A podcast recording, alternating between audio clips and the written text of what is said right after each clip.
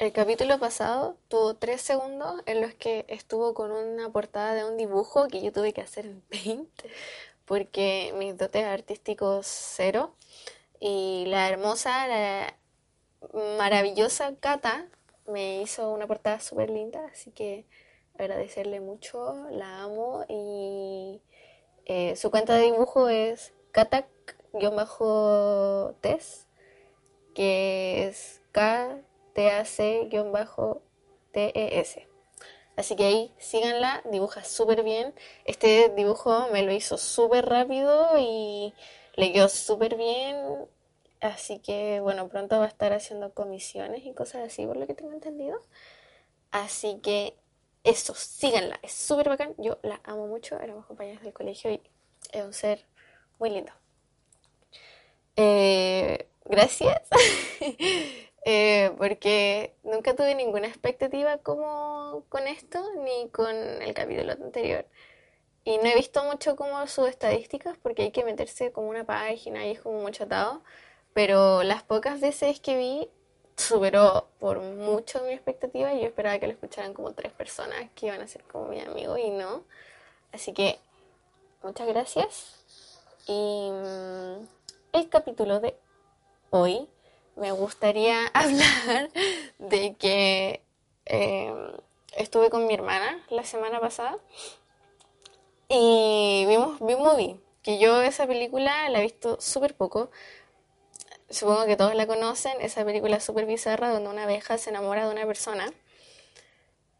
Y me pasa que cuando veo películas de niños o cosas, contenido que deberían ser para niños, me doy cuenta de el mensaje subliminal que quieren entregar y quedé súper en shock cuando vi esta película porque Básicamente se trata de una abeja que se da cuenta de que los humanos explotan a las abejas sin que se den cuenta, eh, robándoles la miel. Entonces, bueno, en la historia la abeja demanda a los humanos. En el proceso se enamora de una humana que se llama Vanessa, igual que yo. y, y resulta que los humanos, o sea, las abejas ganan la demanda y los humanos dejan de consumir miel y cualquier cosa relacionada como con las abejas, entonces les devuelven toda la miel que les han robado históricamente.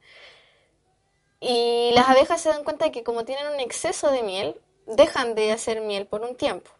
Y cuando las abejas dejan de hacer miel, empieza a quedar la cagada porque evidentemente las abejas son polinizadoras y como ya no tienen que trabajar, se quedan en sus panales disfrutando de la vida y las plantas empiezan a morir, los árboles empiezan a morir y bueno, todo se empieza a poner súper feo, más encima es súper triste porque Vanessa, la protagonista, tiene una florería, entonces no puede vender flores, más encima viene como un festival de flores, etc.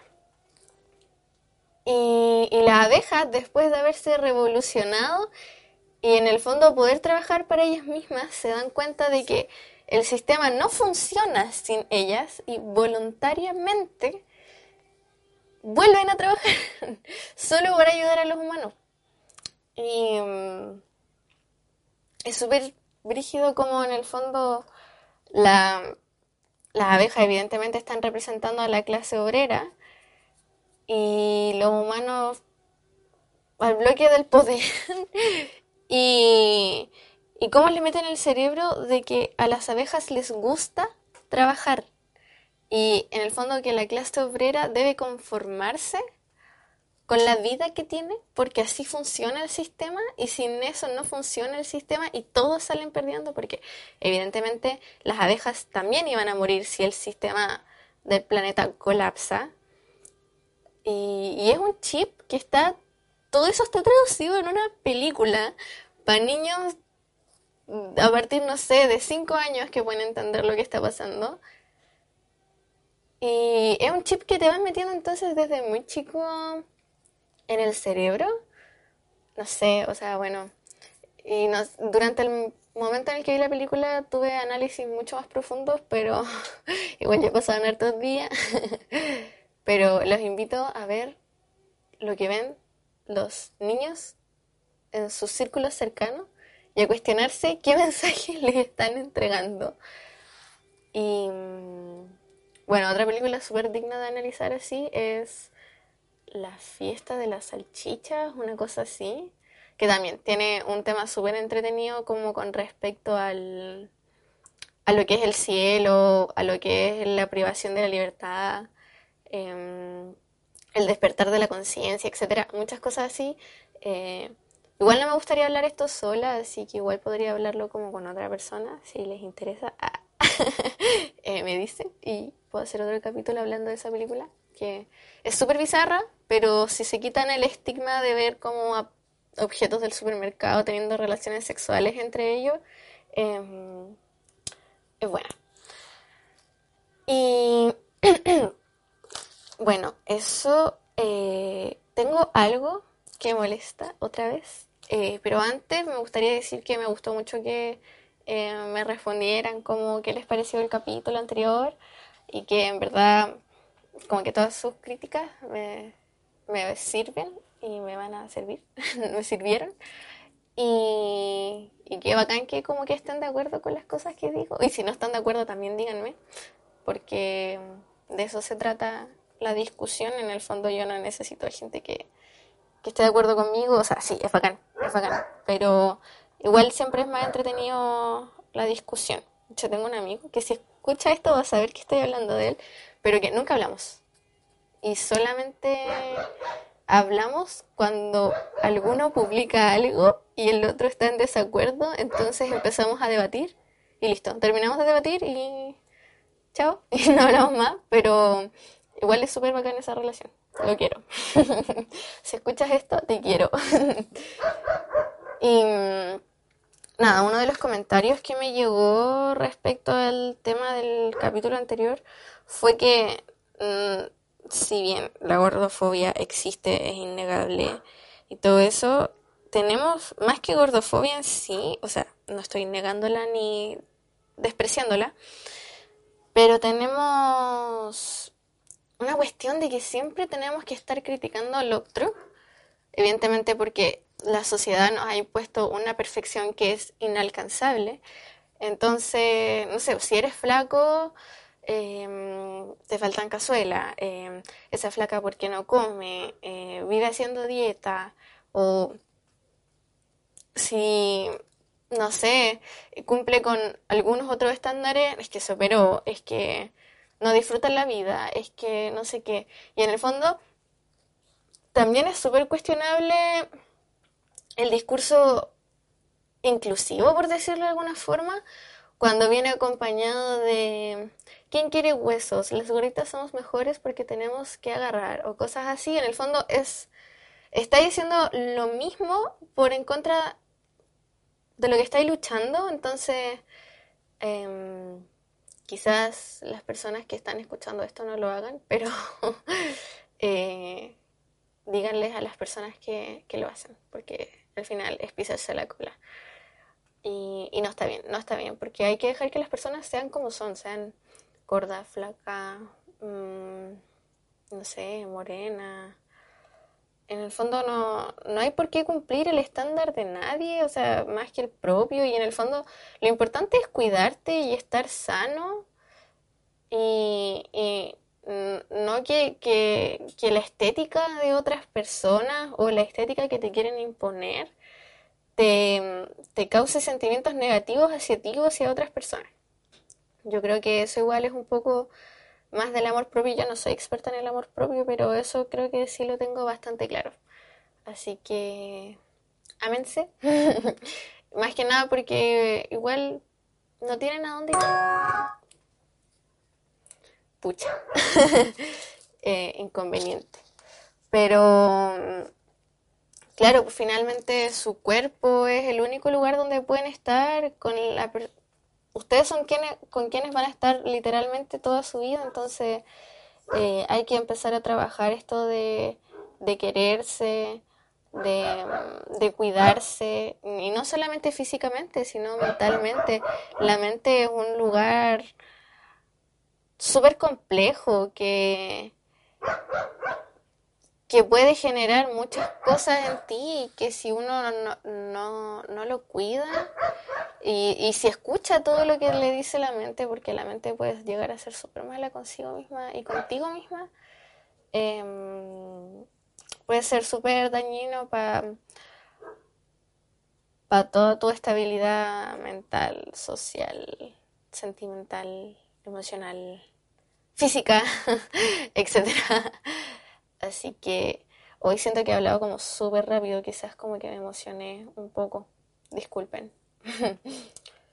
y mi crítica del día de hoy es que ni cagando, mi objetivo con esto es ser influencer algún día. O sea, como el objetivo del podcast es como yo pasarlo bien, desahogarme de ciertas cosas y que si a alguien le parece entretenido lo escuche. Para mí, mm, Nika es como tener como más seguidores en Instagram ni cosas así. De hecho, cuando tengo muchos seguidores como que yo los borro porque me siento incómoda. Pero yo sigo muchos... Eh, influencers, por decir, bloggers de alguna forma. La mayoría son veganos que hacen yoga y weas como hippies, pero um, eh, me gustan, me gustan los contenidos relacionados a la basura cero, al veganismo y todo lo que tenga que ver como con el impacto ambiental. Yo creo que eso es como lo que más me mueve, junto con el feminismo. Esos son mis dos pilares. Y el otro día me pasó que yo sigo una tipa X que sube como recetas veganas o vegetarianas y promueve como un estilo de vida sano, consciente, con, con tu ser, con el medio ambiente, con todas esas cosas. Y, y ya, ser influencer requiere tiempo, porque hay que, no sé, editar videos o fotos o lo que sea. Y, también dedicarle como tiempo a tu contenido, porque en el fondo ser influencer dentro de poco yo creo que ya va a estar siendo contemplado como una profesión. De hecho, creo que se vio el tema de que los influencers pagaran impuestos, pero no sé. y la cosa es que esta los influencers en general reciben canjes, creo que se dice que en el fondo cualquier marca o empresa les regala algo, regala entre muchas comillas, porque en el fondo se lo troquea por eh, publicidad. Eh, no sé, tal marca te regala un traje de baño, pero tú tienes que subir una foto al mes eh, recomendando la marca, fotos con el traje de baño, lo típico, todos seguimos influencers, todos sabemos cómo funciona. La cosa es que este influencer, que de hecho me gusta bastante porque sube recetas buenas, accesibles, porque típico que los veganos culiados suben weas como con cosas que nadie puede conseguir a no ser que seáis súper cuico. no, no cuico, que tengáis alto poder adquisitivo. Y entonces como que esas weas no las pesco, o yo ni siquiera sé dónde podría comprar dátiles así como por donde yo vivo. así que ya, bueno, ella sube como igual recetas como más piola. Entonces ya yo la sigo, creo que nunca he hecho alguna receta de ella, pero son las cosas que uno tiene guardadas que nunca ve y la típica carpeta de comida. Y esta mina subió una foto haciéndole publicidad a una marca de detergente. Homo. Da lo mismo si le digo, total, nadie va a saber que estoy puteando a Homo.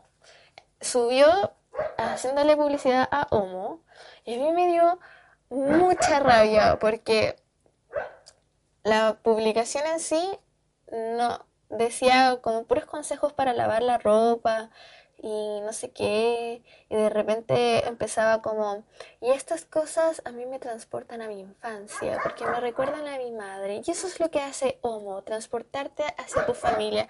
Fue como, qué weá, como que me enojé mucho, lo encontré muy vendido, y aparte que yo creo que cuando eres influencer, fuera de todo lo hueco que puede tener un influencer, en el fondo es una persona que influencia a personas, tanto como con sus acciones, como con sus formas de pensar, etc. Entonces, más o menos hay que ser consecuente con las cosas. Entonces, ser veganos, estar eh, publicar cosas que eh, hagan consejos para el medio ambiente, em, hablar de basura cero, hablar de reciclaje, etcétera, sigue una línea.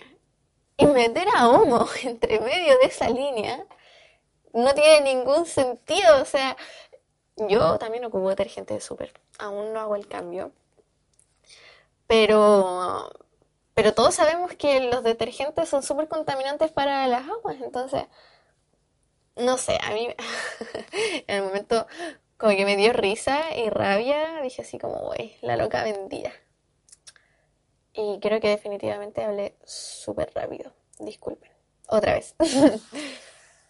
Así que eso con los influencers vendidos. O sea, también me ha pasado, de repente hay influencers que son sinceros, entonces dicen, ¿saben qué? Yo estoy ocupando esto y tengo un convenio con esta marca por lo que ellos me están pagando por decir esto, pero yo creo en la línea que tiene la marca, por su, no sé, por cómo fabrica las cosas, por dónde consigue los materiales, por las políticas que tienen, no sé, respecto a cierta cosa o no sé qué. Así que eso. Y ahora, tomando en línea con el tema de las marcas, evidentemente a mí esta marca no me va a pagar por hacer esto. Pero las mujeres que me conocen o hombres muy cercanos a mí sabrán que yo ocupo la copa menstrual. Y eh, ya llevo ocupándola creo que dos años. Y he probado dos marcas. Una es la copita Mía Luna, que en Instagram se llama así. Y la otra, ni siquiera me acuerdo el nombre de la marca porque era como una marca pequeña y no sé qué. Entonces, los que me conocen sabrán que amo hablar de la copita. Y mm, en el fondo la amo porque aparte de que ayuda al medio ambiente y todas esas cosas, a nivel personal es súper beneficiosa porque ahorra y plata. O sea, por ejemplo, la mía luna es cara. O sea, cuesta entre 15 y 18 mil pesos dependiendo de la oferta. La marca chica que yo compré me costó 11, creo, y venía con un conito mágico como para hacer pipí. No sé si los cachan. Filo. Pero em, la copita Mía Luna tiene caleta de certificaciones. Em, ahora tiene una campaña que creo que se va a extender hasta mayo, que por cada copas compradas regalan una a una fundación que en el fondo es para niñas que no tienen los recursos necesarios como para poder comprar toallitas, porque sí, la economía existe tanta pobreza que hay gente que no puede comprar toallas higiénicas o pasta de dientes. Entonces, em, esta marca, Mía Luna, cada cuatro compradas regala una a esta fundación. Y bueno, va publicando el proceso de cuántas ha regalado y todo el tema. En ese sentido yo encuentro que es bien transparente. Y es una una empresa a la que, o marca, no sé, a la que me gusta su política. Tiene certificaciones de que es vegana, cruelty free, creo que paga cierto dinero para que planten árboles en no sé dónde. Entonces, súper buena, la recomiendo. Em, hay páginas que son vendedoras oficiales de, de, la copa, que si a alguien le interesa me la voy a pedir por Instagram porque ahora no me acuerdo, pero que vende la copa, la misma, eh, pero más barata. Porque en el fondo el hecho de que igual sea tan cara es porque tienen una tienda física, donde hay alguien que te atiende, donde tienen que pagar el lugar y todo el tema. En cambio hay distribuidoras que probablemente tengan las copas guardadas en su casa y ahí ellas las venden como a 12 mil, 11 mil pesos. Así que les recomiendo mucho la copa. si alguien quiere que hable de cómo se usa, cómo se siente, etcétera, yo estoy segurísima que podría ser un capítulo entero dedicado a la copa menstrual. Y, bueno, de hecho, muchas personas que sigo o que me siguen en Instagram han recibido mi ayuda y mis instrucciones respecto a cómo usarla. Así que eso, me hiperventilé mucho y dije muchas cosas en muy poco tiempo, creo, Pero les mando un beso, que se cuiden, cuiden su cuerpo, cuiden su mente, cuiden su alma. Y creo que nos vemos en dos semanas más. Creo que voy a estar haciendo, esa va a ser mi frecuencia de la grabación, tomando en cuenta que tengo universidad y tengo que estudiar mucho. Así que eso, que estén bien.